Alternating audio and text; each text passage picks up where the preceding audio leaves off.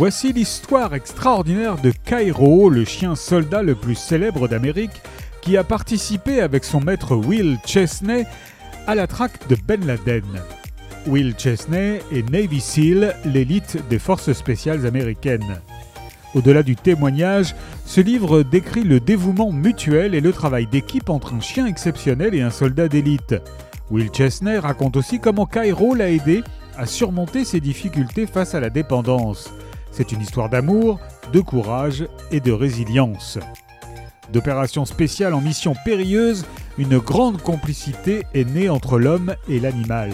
On pourrait même parler d'une indéfectible amitié. L'une de ces missions les fera même entrer dans l'histoire, l'opération Neptune Spear, objectif l'élimination de Ben Laden. On le sait, elle fut un succès.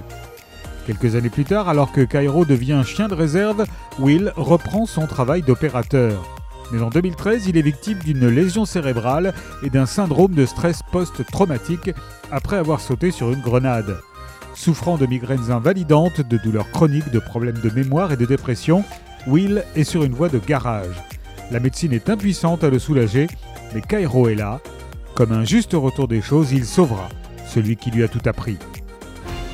Cairo, un chien hors du commun de Will Chesney est paru chez Mareuil Éditions.